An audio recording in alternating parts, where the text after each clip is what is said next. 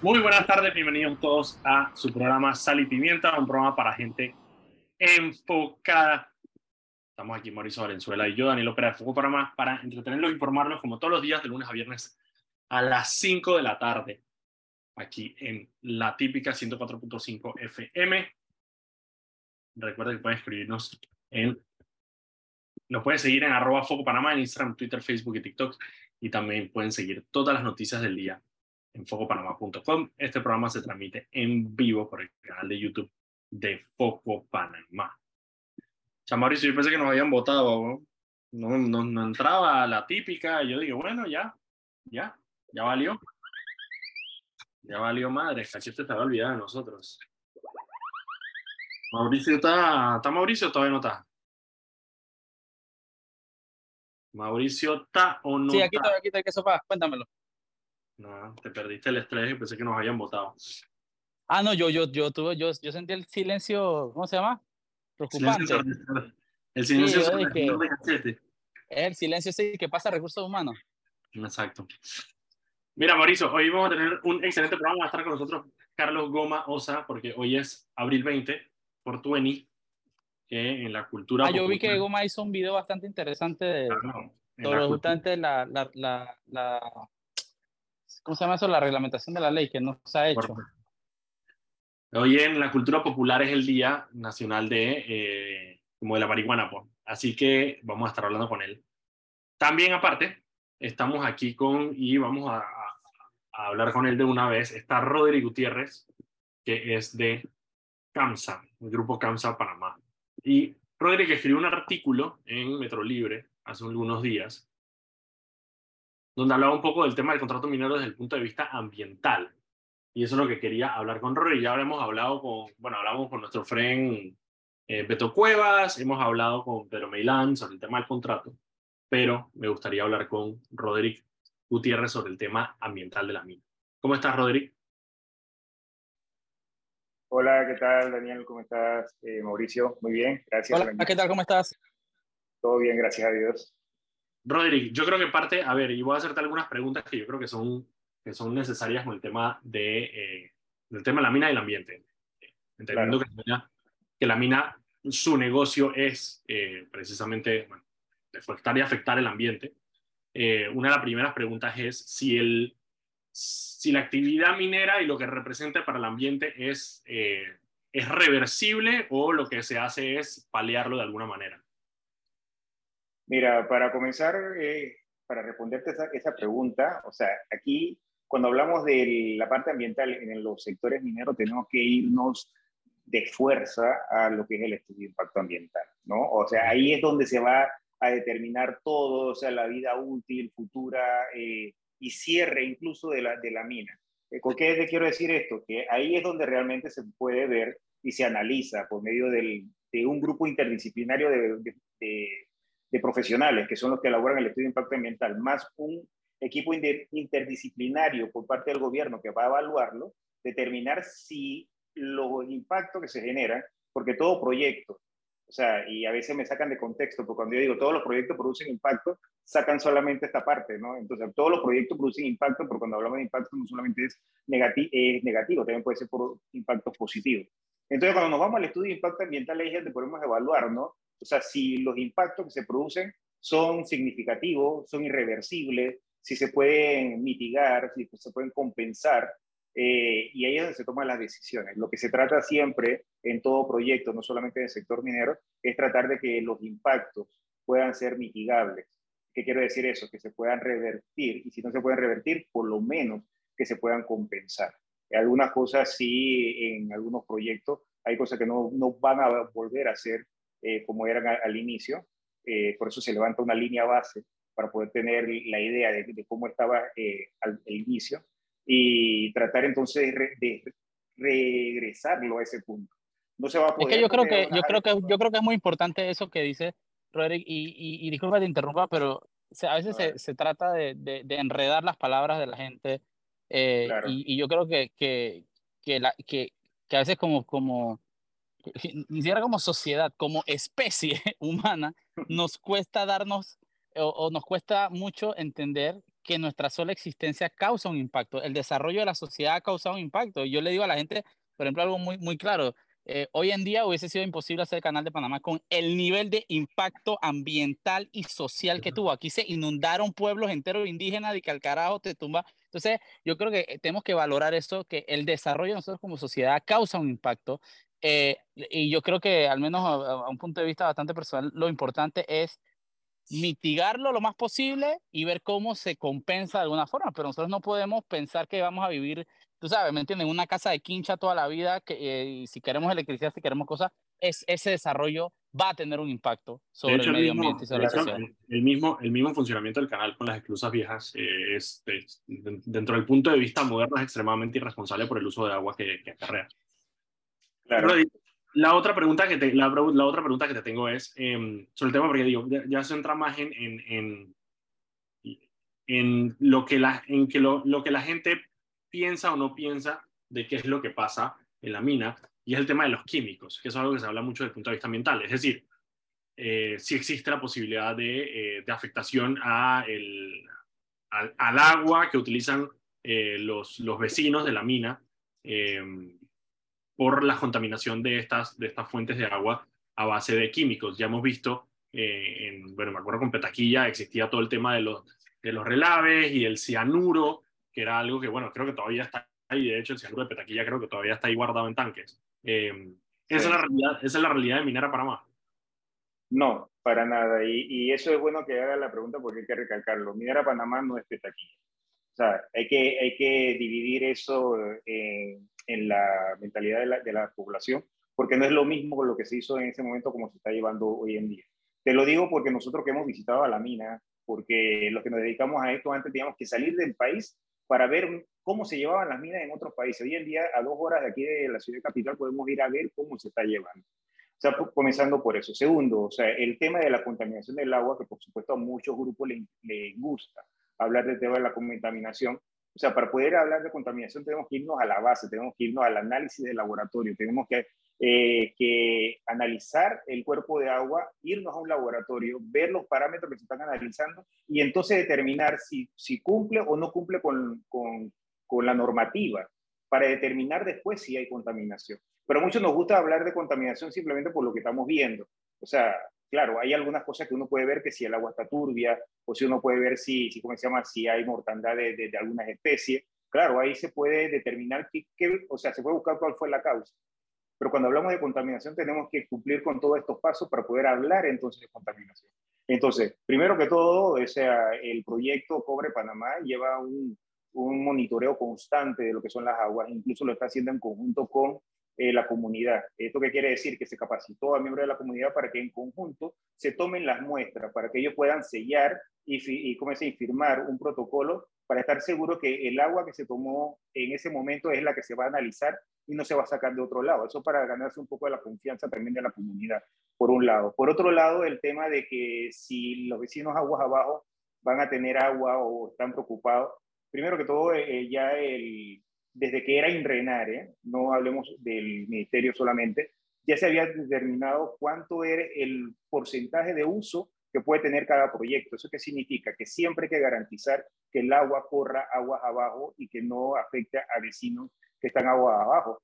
O incluso en algunos casos, si tienen tomas de agua, algunas comunidades tampoco debe ser afectada. Entonces, por eso es que se tiene que llevar el monitoreo constante, se tiene que analizar en un laboratorio, entonces ahí se tiene que determinar si es o no es, o sea, si está o no está contaminado el, el cuerpo de agua. Entonces, claro, no hay que dejar a que se contamine. Para eso también entonces hay monitoreo, por eso que se mide el pH, se hace constante, porque hay cosas que sí son del momento, no tiene que ir a un laboratorio para determinar cuáles son los controles y entonces ahí tomar decisiones rápidas. Oye, mira, está subiendo mucho el pH en esta quebrada. O sea, hay que ver de dónde está saliendo eso y cortar entonces la fuente lo antes posible. Pero cuando hablamos de contaminación, yo sí en este, en este punto, que, que le gusta, como estoy diciendo, a muchos grupos, que sean un poco más responsables, ¿no? Porque hablar de contaminación no es porque yo creo que hay contaminación o porque me dijeron, como escuché ayer en un, en un foro, que estaban hablando, sí, porque en TikTok me enteré por unos videos que había en TikTok o por unas cadenas de WhatsApp. O sea, eso no es científico. O sea, nosotros tenemos que ir a la base. Sí, en serio. No, sí, y, yo creo que, yo creo, yo creo que parece chiste, pero es anécdota, como dicen. Y, y, yo, y, y, yo creo que tenemos que partir del hecho, y, y ese, yo siempre mantengo esa postura. Yo creo que hay que ser bastante sensatos con todo lo de lo, lo referente a, a, la mina y decir, o sea que sí, e, e, es, es una falacia decir que la mina no daña, no, no tiene un impacto ambiental, no va a ser un daño ambiental eh, eh, eso, eso, es estúpido pensar, porque es una operación grandísima, eso, eso, es mentira. Y yo creo que nadie dice eso. Nunca he escuchado yo a alguien eh, de la mina decir que la mina no tiene un impacto ambiental, ¿me entiendes? Sí tiene un impacto ambiental. Y como, cual, como cualquier industria. Y, y, y, también digo, y yo cada vez que tenemos a alguien hablando, o que estamos hablando del tema minero, yo, yo, yo, voy muy, yo, yo me voy a, a, un pensamiento que, que para mí es, es, mi norte en muchos casos. ¿Por qué seguimos pensando que nosotros somos tan especiales los panameños? Que, es que somos como egoístas, es como un egoísmo que yo digo, dije, más, sí, hoy, hoy vi un comentario de Sabrina Bacal, eh, eh, eh ¿cómo se llama? Vi un comentario de Sabrina Bacal. Sí, que se muere el planeta en Panamá. Que se muere el planeta. Exactamente, que era, que, que, que, era, que sí, que se muera, que literalmente, que, que, que la mina que, la, que, que haga minería en otros, en otros lugares, no en Panamá, por la biodiversidad. Eso es lo más egoísta del mundo, Todos los países tienen, tienen valor eh, eh, eh, biológico buenísimo, tienen naturaleza, tienen todo. Entonces, es una postura súper egoísta decir que, bueno, que sí, en Panamá vamos a beneficiarnos de los precios del cobre, de los metales, del hierro, del oro, porque lo tenemos al mismo, lo vamos, nos encanta cuando vamos a comprar hacer construcción y todo, está regateando precios y buscando precios. Ah, pero no, no, que aquí no se saque, que lo saquen de Venezuela, que lo saquen de Perú, que lo saquen de Chile, porque bueno, es que allá, Fren, que tú crees que el, el desierto chileno no está, no, no está bien y que uno de los, no está lleno de fauna y de muchas otras cosas. Eh, que, que, el, que, que, el, que, el, país igual valora, etcétera, pero yo creo que si queremos estar en el punto de la sociedad que, que, queremos estar y nos encanta estar, tenemos que hacer sacrificios. Y yo creo que Panamá tiene que aportar, obviamente, valorando y, y, conciencia detrás su cuota minera. Su cuota minera, eso es punto. Cada país que quiere beneficiarse de la cosa, yo, yo, yo, siento que tiene que aportar su cuota minera. Con todo el estudio y todas las reglas y con todo el beneficio económico que tiene que llevarse el país y con todos los planes de manejo y con todos los planes ambientales y con todo. Y, y, y es así, lamentablemente. Lamentablemente es así. Si queremos beneficiarnos de esto, nos tenemos que hacerlo. A mí me encantaría decir que sí, bueno, no, no, no, no, no, no, no, no, hagamos la, ampliación del canal porque inundamos un poco de tiempo. No, no, no hagamos el canal no hagamos la línea del metro porque vamos a... eso me encantaría por decirlo, pero no es, no, no, no, es real, pues, ¿me entiendes? Exactamente, no, no, es real. y ustedes han dicho algo muy importante. Hoy en día, con algunos grupos y algunas, algunos panameños que, que, están hablando en contra de la minería, ¿ustedes creen que el canal se hubiera construido como se construyó a finales, o sea, a principios de 1900? No lo, lo hubieran hecho. O sea, ¿por qué? Porque lo hubieran impedido. Y nadie se imagina hoy en día a Panamá sin el canal de Panamá. Eso yo, sí me lo imagino, yo, sí, yo sí me lo imagino, seremos una vaina bien cercana a Haití, bien cercana, porque la mentalidad Exactamente. Sí, y pensando, y, y, pensando que Colombia no nos manda dinero, que no tenemos universidades, bla, bla, bla. Como estaban en ese tiempo lo, eh, lo que viven en el Istmo. Y la otra cosa también es, no, y la, y la, otra cosa también que, que, se mencionó es el tema de que nosotros no tenemos que estar pensando en quitar el sector minero, al contrario, ya tenemos una mina de, escala mundial, o sea, que nos pone a nosotros en el mapa, lo que tenemos que ir pensando es en empresas y actividades que se complementen con esta. Hey, si, está, si ya hay leyes en Europa que antes del 2030 el, tiene, el 100% de los autos tienen que ser, eh, ¿cómo se llama?, eléctrico y necesitan tres veces más cobre que un auto convencional. Oye, tenemos que estar pensando en vamos a traer industrias automotrices a Panamá.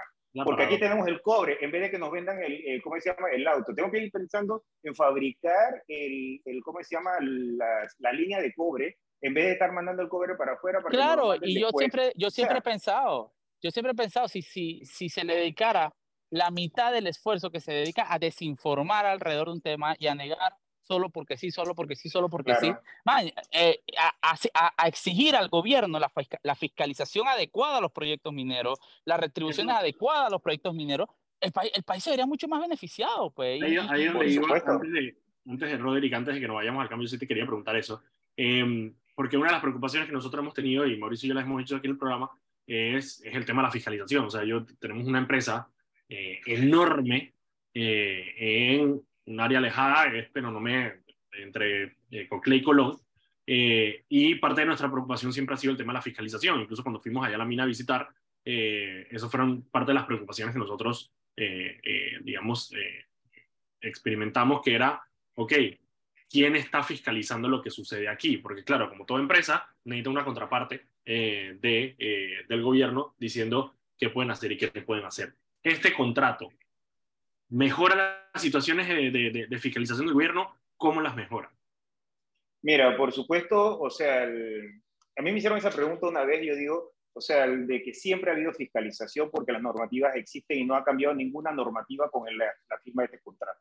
Yo creo que Panamá tiene suficiente normativa para hacer las cosas bien. El tema aquí es el interés de hacerlo. O sea, el Ministerio de Ambiente, el MISI, el, y todas las otras instituciones que tienen que ver con esto, Mitradel y todas las que quieran mencionar, tienen la suficiente normativa y, y tienen también el, el, ¿cómo se llama?, el personal para poder hacerlo. Entonces, con esto lo que se ha dado es que, por supuesto, entonces se ha negociado por, la lejanía del proyecto, entonces tener un espacio físico para poder que los funcionarios estén ahí. Y lo veo perfecto.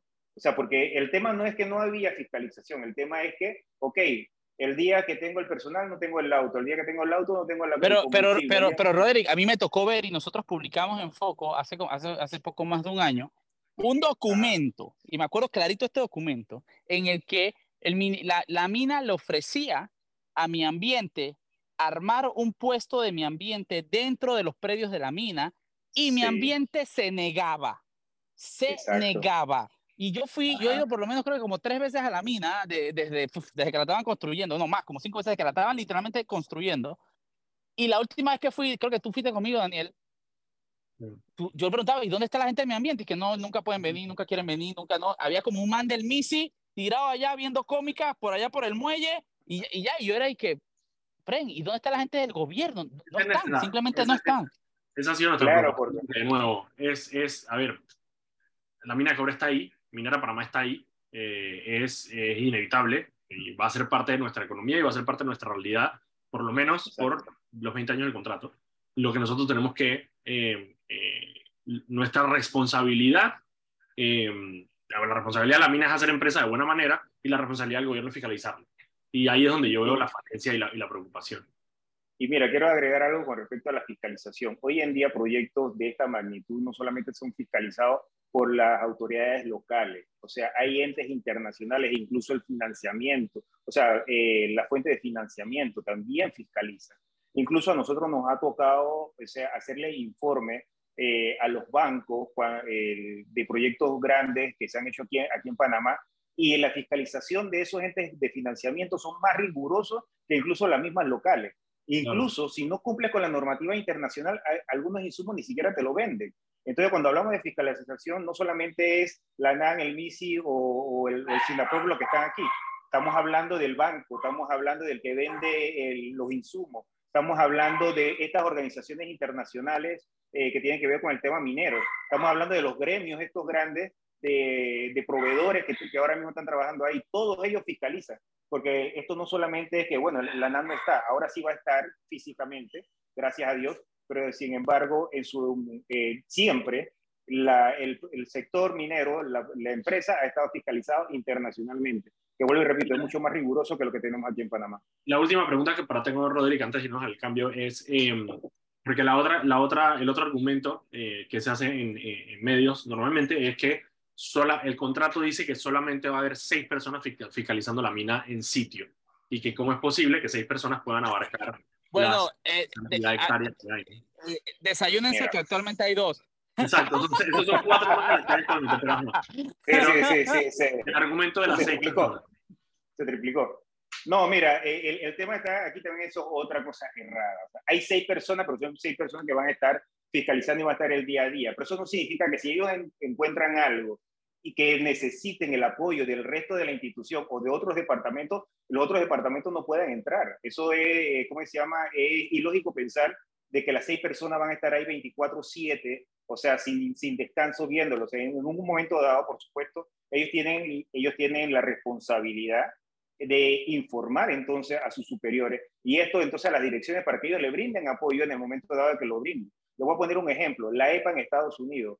O sea, yo tomé un curso de evaluación de estudio de impacto ambiental con ellos. A mí me sorprendió que la EPA en Estados Unidos, en ese entonces eran 250 personas para todo Estados Unidos. Y dije, pero ¿cómo hacen para fiscalizar todo el territorio? No, es que ellos son los que dan la, la, alerta y cuando hay algo traen a todos los profesionales de todas las instituciones en menos de 48 horas al punto donde tienen que fiscalizar.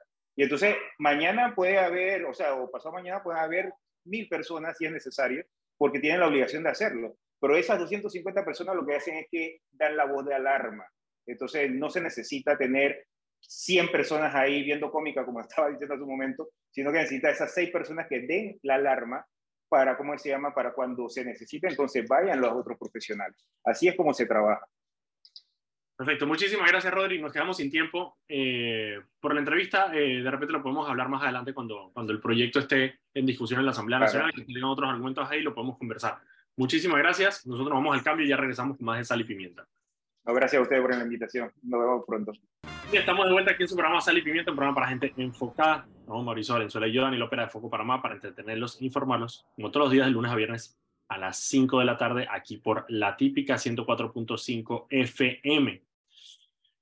Recuerda que pueden seguirnos en arroba Foco Panamá, en Instagram, Twitter, Facebook y TikTok. Y también pueden seguir todas las noticias del día en focopanamá.com. Este programa se transmite en vivo por el canal de YouTube de Foco Panamá, que ha guardado ahí para que lo puedan ver cuando quieran. Ok, Mauricio. Dímelo. Mira, hoy ha sido bastante. El día ha estado lento. Entonces, lo que pasa es que el día de ayer estuvo muy activo. Muy activo. Entonces, el de hoy ha sido como un, como un, como un bajón. Em, lo que sí, a ver, uno, y eso es parte de lo que creo que, igual creo que lo dije, lo, mencionamos un poco ayer, pero hoy teníamos más detalles. Alias Seki, el tipo que fue eh, capturado ayer en Santa María, en The Reserve, en Santa María, la zona roja, eh, está condenado por pandillerismo desde el 2021. La sentencia es del 2021 pero como él apeló eh, y eh, más adelante introdujo un recurso de casación, em, estaba libre. El recurso de casación llevaba un año más o menos en la Corte Suprema de Justicia, en espera de ser fallado, y mientras tanto el tipo se paseaba por, em, por el país, incluso comprando, incluso comprando propiedades. recientemente había adquirido una propiedad en el Valle de Antón. Em, ajá, y adivina quién, adivina quién es el abogado de alias Ángel Álvarez. Ángel Álvarez, famosamente conocido por ser el abogado de Zulay Rodríguez. Zulay Rodríguez. Arquesio Arias. De Arquesio Arias. Y quien, eh, bueno, también demandó, a, demandó y denunció a Foco y no había nada, pero hizo el show, como todos lo hacen. Eh, así que nada, eso es la operación de ayer. Hay otro ángulo de la operación eh, que ahorita vamos a sacar la información, pero Creo que la podemos igual discutir, Mauricio, si te parece. ¿Te parece o no te parece? Sí me parece, sí me parece. Parece, ok. Esa fue la operación PTY. Aparte, paralelamente, había otra operación, que era la operación Donkeo, que fue una operación que se desarrolló en San Miguelito.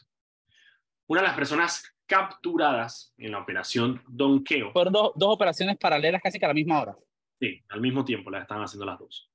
Eh, en esta operación Donkeo se, em, se desmanteló una estructura de blanqueo de capitales. Y en, ese, en esa estaba una muchacha, señora, no sé qué edad tiene, que se llama Caridad Hurtado, mejor conocida como Caridad Canelón. Y resulta que Caridad es em, dirigente del PRD, eh, se, ha, se, se, postuló en algún momento para cargos dentro de la, dentro de la juventud del PRD. Em, y, también es importante mencionar el hecho de la planilla que está en la planilla de Leandro Ávila. Y estuvo también en la planilla de Leandro Ávila. En algún momento me imagino que dejó la actividad política porque la actividad em, de, de, de, su puesto lado de dinero me imagino que le pagaba mejor y se dedicó a montar este montón de negocios, eh, cevichería, salones de belleza, temas de uñas. Eh, y la, la, Policía Nacional y la Fiscalía lo que dice es que estos negocios estarían siendo usados para lavar dinero proveniente de em, actividades criminales. ligadas a... el, mejor, el mejor comentario que leí de eso fue el de Irma, Irma Planet, que Chuso, si van a lavar dinero con cevichería, por lo menos pongan los precios accesibles. Es que yo estoy de acuerdo con Irma, o sea, tras de que, o sea, porque entendamos que lo que es, el, el, el, tema del lavado de dinero, a ti lo único que te interesa es que eh, el negocio exista para tú poder eh, tratar de justificar ingresos que no existen y que son ingresos de dinero eh, mal habido. Entonces, a ti lo único que te interesa es que el negocio siga abierto para que tú digas, bueno, este año, digo, este mes eh, no sé, hice 75 blowers y lo que haces es que pones de que, bueno, en verdad hice 300 y esa plata viene de eh, crimen organizado. Entonces lo que dice Irma es verdad. y usualmente, usualmente, utilizan ese tipo de negocios porque es muy difícil comprobar que realmente... Negocios de no, cash. No, no, sí, pero, pero es súper interesante porque al final tienen que hacer, y eso que escuchan es un pavo cantando, al final tienen que hacer es, eh, eh ¿cómo se llama? Operativos de vigilancia en tiempo real para ver las personas que entran, etcétera, porque ¿quién le, quién le dice que no, no entraron 100 personas a, hacerse blower? Blower, más o menos. Es correcto. si esto es un operativo, de, un operativo de vigilancia y, con pruebas que no entraron ni siquiera 100 personas a ese local, el día que ellos dicen que sí entraron, ahí es donde caen. Y entonces lo que dice Irma es verdad, si a ti no te interesa la ganancia, porque la ganancia del negocio está viniendo por el, el, las actividades ilícitas, charmano, por lo menos por lo barato, viejo, para que tú puedas, tú sabes, ¿no? O sea, para que sea popular por lo menos. Así que nada, ella, y parte de lo que encontramos es que era una dirigente muy activa en San Miguelito, muy activa en San Miguelito del PRD, y obviamente tiene, eh, ha participado en actividades de diferentes em, dirigentes políticos del PRD en San Miguelito, como, como Raúl Pineda, como Omar Montilla, eh, ¿quién más estaba ahí? Jairo Bolota, todos ellos eh, han participado en actividades con esta caridad hurtada. Así que pronto vamos a estar subiendo las fotos para que ustedes las vean, eh, porque después no saben, foco y vaina, no sé qué. No, no, ahí están las fotos, la señora está ahí. Y hoy eh, la llevaron entonces a los tribunales. Tengo que decir porque la nota de la prensa, y tengo que decir algo ahí, la prensa subió un video donde dice que eh, Ezequiel Alarcón llegaba con la persona con la que fue aprendido, la hija de la representante esta de, de, Colón, ante las autoridades pero no era, no, a los que llevaron fue a Alarcón y a esta Caridad. Pues, ¿había vio, vio de esa cuál? Eh, rubianesa, Rubianesa. Rubianesa. Mauricio, son las 5 y 35. Voy a hacer el cambio porque estamos medio retrasados con el cambio. Así que voy a hacer el cambio ya y cuando regresamos está con nosotros Carlos Goma Osa porque hoy vamos a hablar de Fortueni. Así que vamos al cambio y ya regresamos. Y estamos de vuelta aquí en su programa Sal y Pimiento, un programa para gente enfocada. Estoy yo, Mauricio Valenzuela, se tuvo que ir y ahorita les digo por qué eh, para entretenerlos e informarlos como todos los días de lunes a viernes a las 5 de la tarde. Recuerden que pueden seguirnos en arroba Foco Panamá en Instagram, Twitter, Facebook y TikTok y también pueden seguir todas las noticias del día en focopanamá.com y este programa se transmite en vivo por el canal de YouTube de Foco Panamá. Mauricio se tuvo que ir porque Mauricio eh, tiene dos capibaras rescatados que tiene que relocalizar. Yo agarré uno de los capibaras, son capibaras bebés, eh, y eh, tengo que admitir que ha sido uno de los momentos más felices de mi vida, eh, cargar ese capibara. Son la vena más tierna del mundo, se dejan agarrar, se dejan sobar, se dejan, son lo máximo, lo más están chilling ahí los capibaras. Así que está, está brutal. Goma, ¿qué sopa?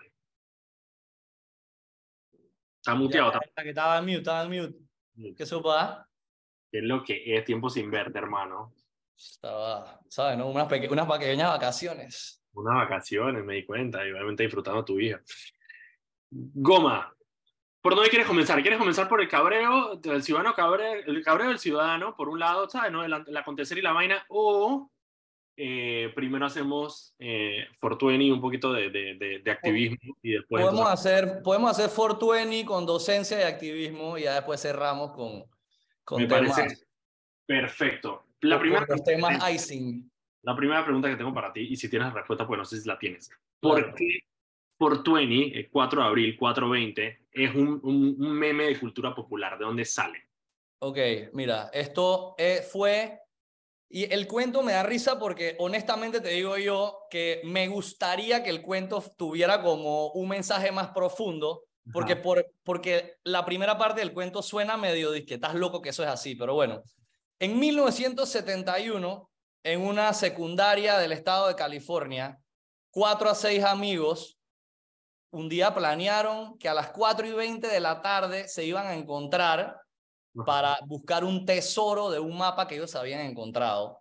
Pero en verdad la, la, excusa mayor era que se iban a reunir para fumar marihuana a las 4 y 20 afuera de su colegio. Eso fue en 1971 y fue como un relajito ahí que quedó en el estado de California. Poca gente lo, poca gente lo sabía. La banda de rock Grateful Dead, que fue una de las bandas con mayor auge en la década de los años 60 y 70 en los Estados Unidos, empezaron a utilizar el término, pero era algo como full de relajo, era algo entre banda, algo entre hippies, de que ah, pasa al Fortuny, vamos a Fortuny. con el mismo significado. Con el mismo significado. Entonces, eso queda en los 70s, en los 80s, y siempre fue algo como que súper de, que de la contracultura. O sea, tenía que ser bien batro, tenía que ser bien batro y gringo para saber ese relajo. y en 1995, la revista más conocida del mundo de temas de marihuana, que se llama la High Times, escribió un artículo haciendo renombre de lo que significaba el 420 y es en ese momento donde la cosa hace un boom ya a nivel comercial, empiezan a salir de que calcomanías, las camisetas, canciones, o sea, fue en los 90 que esto se populariza ya al término de que, que se vuelve casi como Bob Marley, pues, de que Fortuny, ya. Entonces, esto es en el año 95 y bueno, básicamente ha quedado el 20 de abril como una fecha extraoficial como el día, de la, el día mundial de la marihuana y hoy día, más que verlo como el código este que usaron estos pelados para reunirse a fumar marihuana, hoy día es más vista como el día en que los diferentes movimientos a nivel mundial que promueven la legalización de la planta registran y comparten los diferentes avances que ha tenido este proceso en la historia. O sea que hoy día tiene un mensaje diferente. Sí, se vuelve un tema de conmemoración. Sí, porque con el paso del tiempo, los diferentes grupos sociales que defienden la legalización de la marihuana han convertido esta fecha más que todo como una fecha para conmemorar los diferentes procesos que ha llevado cada país, porque cada país ha tenido rutas distintas para levantar el veto que existe sobre esta y destacar sus diferentes usos, porque sí, el uso medicinal de la planta fue el que el que en verdad abrió el puente y la brecha para poder entrar en debate, en que las diferentes sociedades lo empezaran a ver desde otro punto de vista. Y hay que recordar que la el primer estado, que fue California, en legalizar el uso eh, medicinal de la planta fue en 1976. O sea, esto viene desde el 76 dando de qué hablar, ¿no? Eh, y bueno, creo no está Tan lejos, no está tan lejos la creación del meme en el 71 a la legalización en el 76. Exacto, exactamente. Hay que recordar que la planta fue legal en todo el mundo hasta 1937, que la ilegalizó o que la empezó promoviendo su ilegalización el gobierno americano. Brutal, brutal, brutal. Ok, y tú subiste un video hoy explicando un poquito del proceso. Yo sé que tú has hecho el update un poco acá en el programa, pero te quería de todas maneras dar la oportunidad eh, para que quizás dieras los mismos argumentos que diste en el video sobre, sobre cómo estamos acá.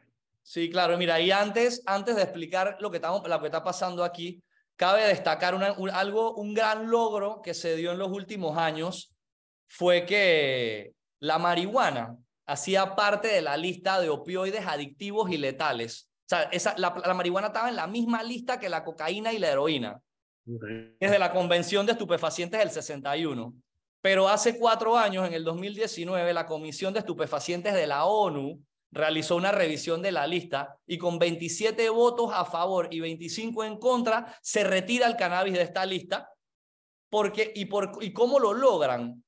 Esto, esto se logra gracias a las recomendaciones entregadas por la Organización Mundial de la Salud sobre los beneficios terapéuticos de la planta. Entonces, esto fue un gran logro en el 2019, ¿ok? Aclarado por la ONU. Dicho esto, ustedes pueden creer que estamos en abril del 2023 y aquí en Panamá los pacientes seguimos obligados a cometer ilegalidades por necesidad. ¿A qué me refiero? Panamá cuenta con una ley aprobada y reglamentada, aprobada desde el 2021, una ley que estuvo en la Asamblea cinco años, ¿no? Con bombo y platillo para acá. Ajá, con bombos y platillos tiraron la legalización, la aprobación, perdón, después con bombos y platillos en presidencia tiran la reglamentación pero, ¿qué ha pasado? que tenemos esto reglamentado y aquí todavía tenemos que interactuar con el mercado negro, donde no hay un producto sano, seguro, accesible ni de calidad. Esto fue un tema que se abordó en sus inicios como salud pública, pero hoy día está creando problemas de justicia social. Aquí estamos viendo pacientes que están teniendo problemas ingresando un medicamento a Panamá. Hay muchos otros que temen que les hagan un antidoping en su trabajo y pierdan su trabajo y todos los días en Panamá hay pacientes y familiares de pacientes que están siendo estafados por comerciantes ilegales. Entonces la pregunta que se hace muchos es, ok, hay ley, está aprobada, está reglamentada, ¿qué ha pasado? ¿En qué hemos quedado? ¿En qué hemos quedado? Bueno, aquí la ley y la reglamentación le dan tareas específicas y nombran la creación de un consejo técnico de cannabis hasta que este Consejo Técnico de Cannabis no termine una serie de tareas que se le da. Aquí en Panamá nadie está autorizado para importar, vender, consumir ni recetar cannabis.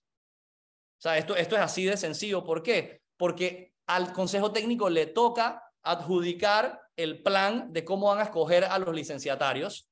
Además de eso, el Consejo Técnico tiene que poner todo eh, un listado de prácticas y de sanciones que les va a tocar a estas empresas.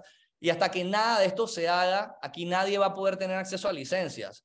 También la AIG tiene que crear el registro único de pacientes. El MINSA tiene una tarea que tiene que hacer una docencia para los médicos y todo el personal de salud en Panamá. Nada de eso se ha empezado y hasta que eso no pase, vuelvo y repito, Nadie está autorizado para importar, vender, consumir ni recetar cannabis. y, hago un disclaimer claro aquí. Yo no, yo no promuevo consumo, solo busco hacerlo más seguro e informado. Casualmente, esta semana estuve hablando con una persona que tiene, tiene no sabe todavía qué tiene, tiene algún tipo de enfermedad o degenerativo o cáncer. Eh, y, me dice que está experimentando dolor y parte del problema era que, bueno, la medicina que le había mandado la, la, la, tonta, pues, y la, la, inhabilita de poder como que funcionar. Y yo le pregunté, yo, bueno, ¿por qué no has probado, sabes, no? Medicina tipo, ese, no sé dónde conseguirla. No, no, o sea, no la consigo. Eh, y obviamente es triste, obviamente es triste ver una persona de estas, en esta situación habiendo una, a ver, no estoy diciendo que la solución a sus problemas, es definitivamente una alternativa, eh, y es una alternativa que es, que es legal, Claro. Eh, claro, todavía es ilegal obtener esa alternativa, lo cual es más pendejo todavía, porque, o sea, si fuera que fuera ilegal todavía, está bien, pues ni modo, es ilegal. Pero el hecho de que sea legal, pero el problema es que no se pueda conseguir, más no me hace sentido todavía. Es que yo se lo comentaba hoy a un amigo, les, que él me preguntaba de qué, en qué quedó, en qué quedó esta vaina. Y yo le digo a él que no solo en qué quedó, es que hoy día para mí el tema es más delicado hoy día que hace cuatro años. ¿Por qué? Porque hasta hace dos años aquí en Panamá todo el mundo sabía que era ilegal. O sea, todo lo que tenía que ver con marihuana por ley era ilegal en el territorio panameño. Entonces ahora tenemos una ley, pero como no está en su práctica, la mayoría del panameño en su cabeza, el panameño informado que sabe que se pasó una ley, él dirá, hey, eso ya es legal. Entonces, He ahí lo que te comentaba hace un ratito que está trayendo problemas ahora sociales, porque hay mucha gente que, o sea, un ejemplo, un paciente que lo diagnostican de algo nuevo ahora, él dirá, hey, yo escuché que en Estados Unidos para eso utilizan cannabis medicinal y en Panamá ya hay una ley que lo permite. Si esta persona no está lo suficientemente enterada e informada, él no sabe que él está cometiendo un delito. Yo conozco personas que las han parado en el aeropuerto de Tocumen porque ellos en verdad en su cabeza ni siquiera se les había ocurrido que estaban haciendo algo ilegal. Claro. Porque ellos dicen, ah, lo compré en Estados Unidos en un lugar legal, en Panamá ya es legal, pero no lo puedo comprar, yo lo puedo meter. Entonces están teniendo esos problemas. Y, o sea, lo triste es lo que dices tú, como que al final del día tienes algo, pero que no lo puedes usar. Es como si compres un carro y te lo entregan sin llantas. Entonces tú tienes un carro ahí que no, que no puedes usar y lo más triste es que cada vez hay más información que reitera la evidencia científica y comprobada que todos los medicamentos de la planta pueden llegar a funcionar para algo, porque algo que tenemos que tener claro aquí es que tampoco es la panacea ni la cura de todos los males. No es la solución. Exacto, no es la panacea ni la cura de todos los males, pero si por lo menos puede que te funcione, hey, ¿por qué estamos atrasando esto? Es una eh, para muchas personas.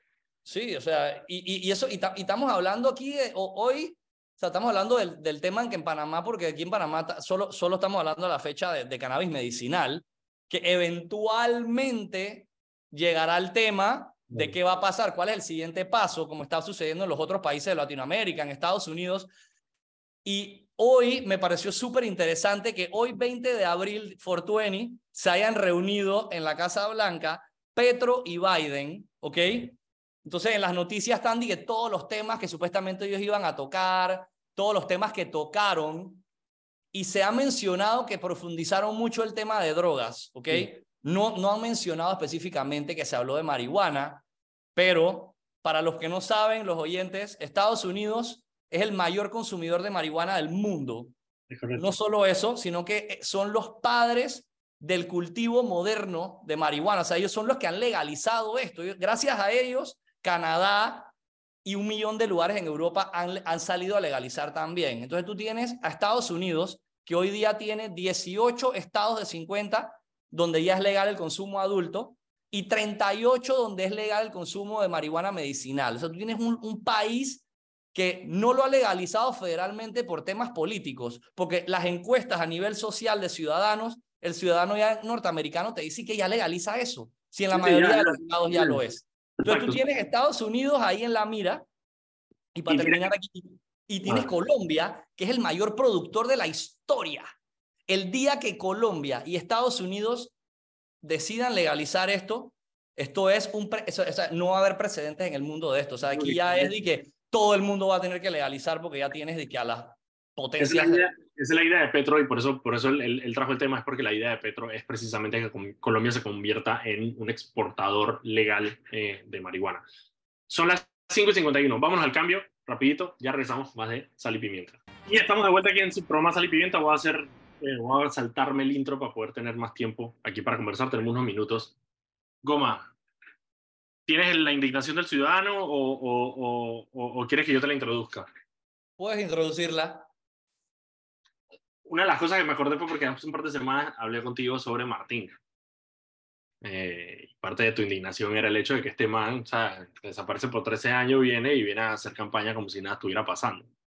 Em, y una de las cosas que estoy viendo es que el man está Hoy, hoy en una entrevista en RPC, el man dijo esta frase de que si, si querer mejores días para Panamá y, y que pensar en un país sin corrupción me hace ser, parecer romántico, entonces me declaro romántico. Em, me, parece o sea, me parece cínico, obviamente, viniendo de, de, de, él y de todo lo que lo, lo rodea. Em, pero al mismo tiempo no sé si eso es un mensaje que quizá la gente estaba esperando de, de, alguno de los candidatos, que le hablaran bonito, y eso era todo, porque el resto, todo el mundo habla de problemas, no sé, me quedé pensando eso. Sí, yo, yo pensaría que todos los, no voy a decir todos para no generalizar necesariamente, pero yo creo que ya todos los, de, creo, lo más probable es que de todos empecemos a escuchar este tipo de cosas, porque yo creo que ya primero que todo, que se le han acabado las palabras, se le han acabado la manera de llegarnos, se le han acabado las maneras de convencernos, eh, y creo que van a empezar a apostar a sonar románticos, empáticos, juguetones, burlones, eh, porque no sé, o sea, y yo te pongo el ejemplo para no echar, hablar mucho del tema, pero el tema ese hace unas semanas de Lombana con el innombrable, eso también fue una manera medio, yo no sé si, yo no estoy diciendo que quería sonar romántico para no, parecer pacífico, compararlo. De parecer pacífico, ¿sabes? ese, tema de ser pacífico y el, y el buena gente, creo que es la manera que van a empezar, el juego que van a empezar a jugar. Y vuelvo y repito, no, no nos podemos dejar engañar.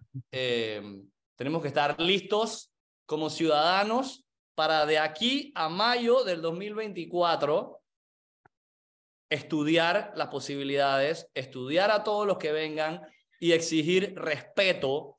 Cada vez que nos vengan a hablar con ese tipo de términos, hey, decirle, hey, ¿qué pasó? O sea, tú me estás hablando a mí.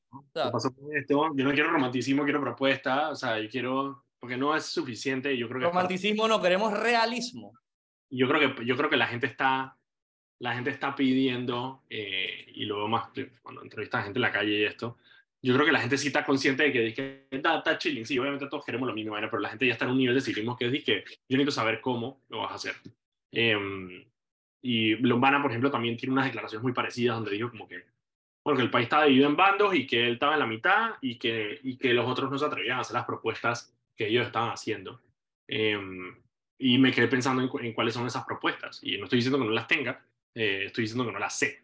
Em, porque, digamos, el, el, tema minero creo que él, se planteó efectivamente en el medio. Dijo, el, el, contrato es inconstitucional y es un atentado contra, la, contra, contra, la, contra nuestra identidad, pero lo que hay que hacer es renegociar solamente. Eh, creo que quedó como en el medio. Yo creo que ni los, ni los promina ni los antimina quedaron como que convencidos con el planteamiento.